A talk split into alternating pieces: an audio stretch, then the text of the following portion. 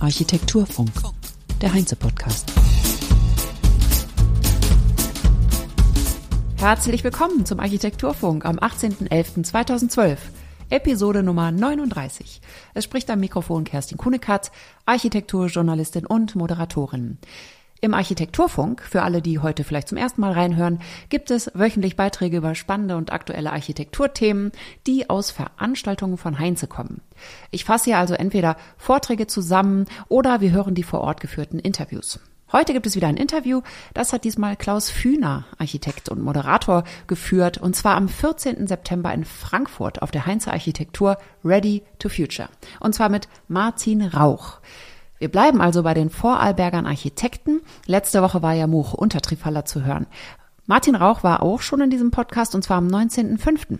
Die Episode trägt den Titel Baustoff als Weltanschauung, falls ihr die nochmal nachhören wollt. Und da fasse ich seinen Vortrag der Heinz Architektur virtuell zusammen. Und so stelle ich Martin Rauch darin vor.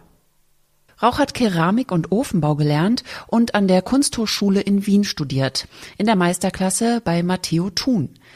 Der Titel seiner Diplomarbeit war Lehm, Ton, Erde. Und so heißt auch seine Firma, die er im Jahre 1999 gegründet hat und die in Schlinz ist. 45 Kilometer südlich von Bregenz in Vorarlberg. Das gilt heute natürlich auch noch alles. Und jetzt hören wir also live das Interview, das Klaus Fühner mit Martin Rauch geführt hat. Ich möchte mich schon mal entschuldigen für die Tonqualität. Klaus Fühner hat das Interview mit seinem Smartphone gemacht und zwar, weil er sich spontan Martin Rauch schnappen konnte. Also, der Ton ist nicht super, der Inhalt dafür umso mehr. Los geht's. Der Naturbaustoff Lehm begleitet dich eigentlich schon ein Leben lang. Du hast Keramik und Ofenbau gelernt an der Kunsthochschule in Wien in der Meisterklasse Keramik bei Matteo Thun dein Diplom gemacht. Der Titel war Lehmton Erde, so wie auch jetzt deine Firma heißt, die mhm. du 1999 ja. gegründet hast. Ähm, in der Moderne hat der Holz, aber auch der Lehmbau bisher wenig Chancen gehabt, in den Vordergrund zu treten. Glaubst du, dass jetzt endlich die Zeit dafür gekommen ist? Ja, ich denke, also die Zeit ist reif geworden. Einfach, dass der, also Diskussion der Nachhaltigkeit und äh, äh, Klimaproblematik dass Leben, Bau eigentlich eine Antwort geben kann. Oder? Und äh, wir wissen, dass vor, vor 100 Jahren sicher die Hälfte der Menschheit in Lehmhäusern gewohnt hat und heute immer noch ein Drittel der Menschheit in Lehmhäusern wohnt oder Lehmgebäuden. Und das heißt also, der Lehm als Baustoff der Erde ist nach wie vor aktuell. Er ist nur eigentlich verkannt und vergessen. Und jetzt ist es so, dass durch diese Diskussion und durch diese also Aktualität eigentlich der Lehmbau quasi wie neu entdeckt wird. Ein lauter Applaus stört hier die Akustik, deswegen mache ich mal leiser.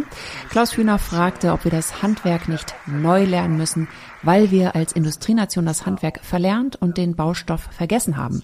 Fehlt da nicht ganz viel Know-how? Ja, wir wissen also, dass zum Beispiel vor der Industrialisierung in Europa, also, also praktisch an allen Ecken und Enden von Europa mit Lehm gebaut wurde. Also es ist auch ein traditioneller Baustoff in Öst, also in Europa. Und äh, er wurde einfach durch die massive äh, Ausbeutung der Erde mit Kohle und Energie eigentlich äh, vergessen und, und, und verdrängt. Und es hat jetzt natürlich zehn Generationen gebraucht, um den Lehm zu degenerieren. Und es, wir haben jetzt nicht mehr Zeit, also, äh, also wieder zehn Generationen das alles wieder aufzuholen, sondern wir müssen das innerhalb von ein oder zwei Generationen eigentlich äh, nachholen. Und, und meine äh, Überlegung ist ja so, dass wir praktisch äh, in der Vergangenheit anknüpfen, aber mit dem heutigen Wissen eigentlich die Werkzeuge weiterentwickeln und das Material Lehm in seiner wunderbaren äh, Qualität und, und Vielseitigkeit eigentlich lassen, dass es was es ist und einfach nur äh, die, die Werkzeuge modernisieren und das umsetzen, neu zu entdecken. Und für mich ist das so wie ein ungeackerter Boden. Also wenn ich den säge, sehe, dann wächst er schnell und, und durch das, dass ich den Lehmbau praktisch mit heutigen äh, technischen Mitteln kreativ einsetze, dann kann ich äh, praktisch äh, tolle Ergebnisse also machen. Also das. Äh, du hast ja, ja, wenn ich da kurz ja. fragen darf, du hast ja seit Anfang der 90er Jahre weit über 100 Lehmbauprojekte realisiert, mhm. unter anderem auch dein eigenes Privathaus. Von mhm. 2005 mhm. bis 2008, glaube ich, äh, wurde das errichtet. Es wurde auch vielfach publiziert. Ähm, drei Jahre ist ja eine relativ lange Bauzeit für ein Einfamilienhaus. Braucht der Lehmbau einfach diese Zeit? Also wir haben jetzt zum Beispiel, also damals habe ich drei Jahre gebraucht, weil ich das ja sehr viel mit äh, in Eigenleistung gemacht habe. Das war ja unsere, wir haben ja an dem Haus nur gearbeitet, wenn wir weniger Arbeit gehabt haben. Also das Haus könnte man auch in einem, eineinhalb Jahren bauen. Also das, das ist keine, keine Frage. Und jetzt zum Beispiel mit der Vorfertigung, also dass man Lehmelemente Vorfertigung und dann so wie Lego-Blöcke übereinander montiert, da können wir also ganz schnell arbeiten. Also wir bauen jetzt aktuell ein, ein zweigeschossiges Stammflemmhaus tragend. Das, da ist die Bauzeit eigentlich vier Monate. Oder? Also das, das, Weil einfach ein hoher Vorfertigungsgrad ist. ein vor, vor, großer Vorfertigungsgrad. Und, und das eigene Haus war dann auch ein Pilothaus, also Pilotversuch sozusagen. Das war, also, das hat, das braucht einfach länger. Und, ähm, aber von der Zeit kann man sagen, wenn man das professionell angeht, dann ist der Lehmbau genauso schnell wie andere, Baustellen.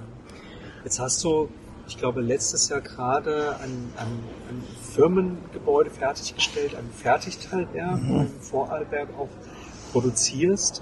Ähm, der Gedanke vom Lehmbau ist natürlich aber auch, dass man regional das Material äh, abbaut mhm. und verarbeitet. Gibt es für dieses Thema Fortfertigung auch eine ja, dezentrale Lösung, dass die Fertigteile dann nicht eben hunderte Kilometer ja. weit mit dem LKW transportiert werden müssen? Also es, ich habe ja schon vorher, also seit 2012, also eigentlich, also drei verschiedene äh, Feldfabriken installiert. Also einmal eine in, in, in ähm, also in der Schweiz, einmal in Darmstadt, einmal in Saudi-Arabien. Also das sind so man eine Vorortproduktion aufgebaut und dann diese Projekte realisiert mit dem lokalen Material. Ähm, das Thema Feldfabrik ist immer noch ein, ein, ein wichtiges Thema für uns. Aber jetzt haben wir diese Maschine, was wir entwickelt haben, also praktisch in Schlinz in Österreich stationiert in unserem äh, also Gebäude, das, das auch gleichzeitig ein Selbstversuch ist, ein tragende Stammflemmgebäude als Hallengebäude, als Industriegebäude. Und ähm, aber es ist, und ich sehe dieses Gebäude und also diese Produktion ein bisschen so wie eine Manufaktur- und Entwicklungswerkstatt. Und das Ziel ist eigentlich, dass, dass der Markt sich so stark weiterentwickeln, dass zum Beispiel alle 200 Kilometer ein Lehmvorfertigungsfirma Werk steht von dezentral, dass das, das dezentral entsteht, wie andere Baumeister auch. Also ich, ich setze das eigentlich, dass, dass namhafte Firmen, Baufirmen langfristig auch Interesse haben am Lehmbau und da zu investieren.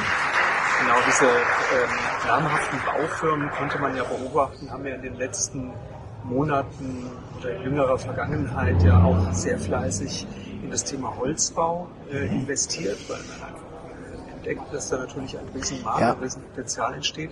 Beobachtest du Ähnliches auch schon im Lehmbau oder ist das jetzt noch zu früh? Ja, also Interesse also wurde gezeigt von äh, zum Beispiel Holzbaufirmen, von großen Holzbaufirmen. Sicher ein zweites Standbein mit, mit Lehmbau, also, also über, darüber mal nachzudenken, weil Sie sehen auch, die Kombination zwischen Holz und Lehm ist eine wunderbare Synergie, was Nachhaltigkeit betrifft, weil der Lehm hat eine sehr gute Tragfähigkeit und, und also man kann die Decken machen, aber der Lehm hat sehr viel Speichermassigkeit, also der, der, das Klima kann er verbessern.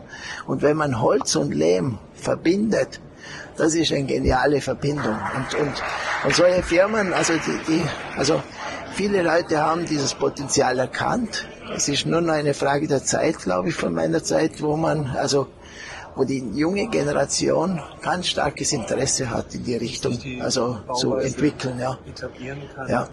Ähm, das ist noch so eine ganz praktische Frage, wenn man auch gerade von äh, Feldfabriken spricht. Kann man denn die Erde von jedem Ort verwenden oder gibt es da qualitativ Dinge, die berücksichtigt werden müssen? Also ich sage schon seit Jahrzehnten, man kann von jedem Aushubmaterial mindestens 50 Prozent bis 100 Prozent äh, Material verwenden. Also wenn das zum Beispiel ein Schotter ist oder zu wenig Lehm drin ist, dann muss ich Lehm zuführen oder umgekehrt, wenn zu viel Lehm ist, dann gebe ich äh, äh, also Steine rein oder sonst was. Was, was der Stampflehm einen Vorteil hat, ist, dass er ja praktisch mit vielen verschiedenen Rohstoffen auskommt. Also es ist ja nicht ein Material, wo also funktioniert, sondern es gibt viele Materialien, die in ihrer Kombination also ähm, gut zusammengesetzt sind, die es in der Natur eigentlich äh, überall gibt. Und, ähm, und es sind keine irgendwelche Rohstoffe oder, oder Rohstoffgruben, wo ich eröffnen muss und die und Wunden reingebe, sondern eigentlich unser größtes Potenzial ist eigentlich das Aushubmaterial von den Gebäuden, das immer mehr wird und auch immer mehr zum Problem wird. Und das kann direkt verwendet werden. Also wir kriegen jetzt das Material immer von, zum Beispiel von Aushub-Recyclingbetrieben. Also kriegen wir das Rohmaterial für, für unsere Produktion. Das war's für heute. Mehr Infos über Martin Rauch findet ihr auf der Website des Büros www.lehmtonerde.at. Bis nächste Woche. Habt eine gute Zeit. Auf Wiederhören sagt Kerstin Kunekat. Architektur Funk. PS. Ihr könnt alle Vorträge, die ich im Podcast zusammenfasse, nochmal ansehen in voller Länge auf www.heinze.de slash Mediathek. Wenn ihr da auf der Seite seid, ist es der zweite Punkt Architekten im Gespräch. Einfach draufklicken und alle Videos stehen euch zur Verfügung. PS Ende.